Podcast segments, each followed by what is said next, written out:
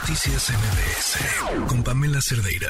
Oigan, viene mi temporada favorita del año y además ahora es como doble. Y dirán, temporada favorita del año, sí. La temporada del presupuesto participativo, porque es como cuando uno puede pensar en gastar con dinero que, que no es tuyo. O sea, sí es tuyo, pero no lo salió de tu cartera propiamente y es el presupuesto participativo que además este año se va a decidir en los proyectos lo que es del 2023 y 2024. Mauricio Huesca, consejero electoral del Instituto Electoral de la Ciudad de México, en la línea. ¿Cómo estás, Mauricio? Buenas noches. Querida Pamela, muy buenas noches. Encantado de estar contigo y con todo tu auditorio para platicar de este bonito ejercicio democrático que tenemos de manera única en nuestra ciudad capital de México. Cuatro mil millones de pesos para enchular nuestras colonias estos dos años.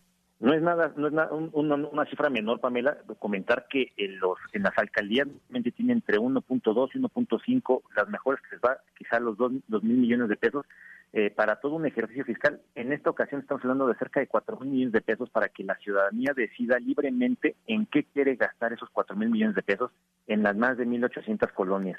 Y pues pueden ser... ¿En promedio cuánto le estará tocando a las colonias? Sé que varía, pero...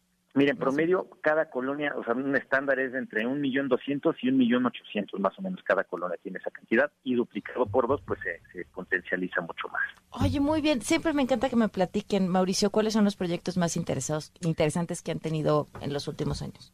Pues mira, en los últimos años los, los proyectos más exitosos e interesantes que hemos tenido es aquí la remodelación de aquellos jardines o parques, este, o camellones, perdón, que normalmente están tirados ahí eh, pues llenos de basura, de cascajo, que son intransitables, poco luminosos, que normalmente ahí incluso se ponen de los, los transportes públicos o, tiran basura. Ese tipo de camellones hemos visto que en varias colonias ya está haciendo tendencia generar un jardín este, lineal o parque de bolsillo en el que van mm. interviniendo metros por metros en una primera fase a lo mejor un parque un este un jardín este para personas adultos mayores, a lo mejor después una pista para trotar, después una cancha de fútbol rápido, juegos infantiles, gimnasio al aire libre.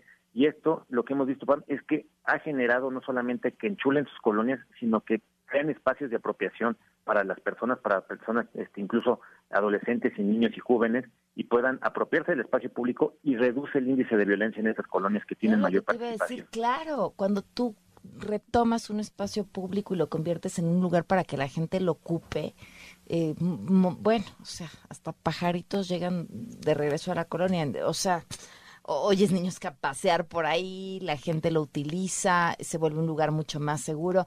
¿En dónde tienen que registrar sus proyectos y cómo tienen que hacerlo?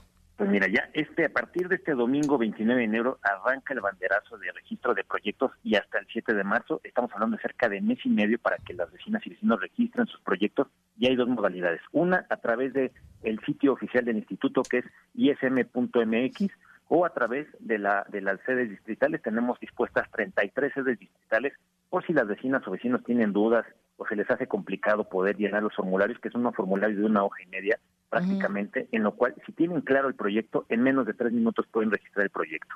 Ah, perfecto. Pues ahí está, que aprovechen de verdad esta oportunidad.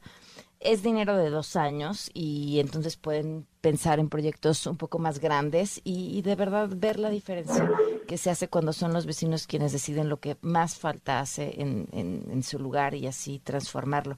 Pues muchísimas gracias, Mauricio. ¿Nos recuerdas la página del instituto? Claro que sí, Pam. Estamos en ism.mx y ahí van a encontrar plataforma eh, de participación ciudadana y ahí pueden realizar los registros. Perfecto. Mauricio, muchísimas gracias. Muchas gracias a ti, Pam. Que tengas muy buenas noches. Saludos a todo tu auditorio. Gracias. Buenas noches. Noticias MBS.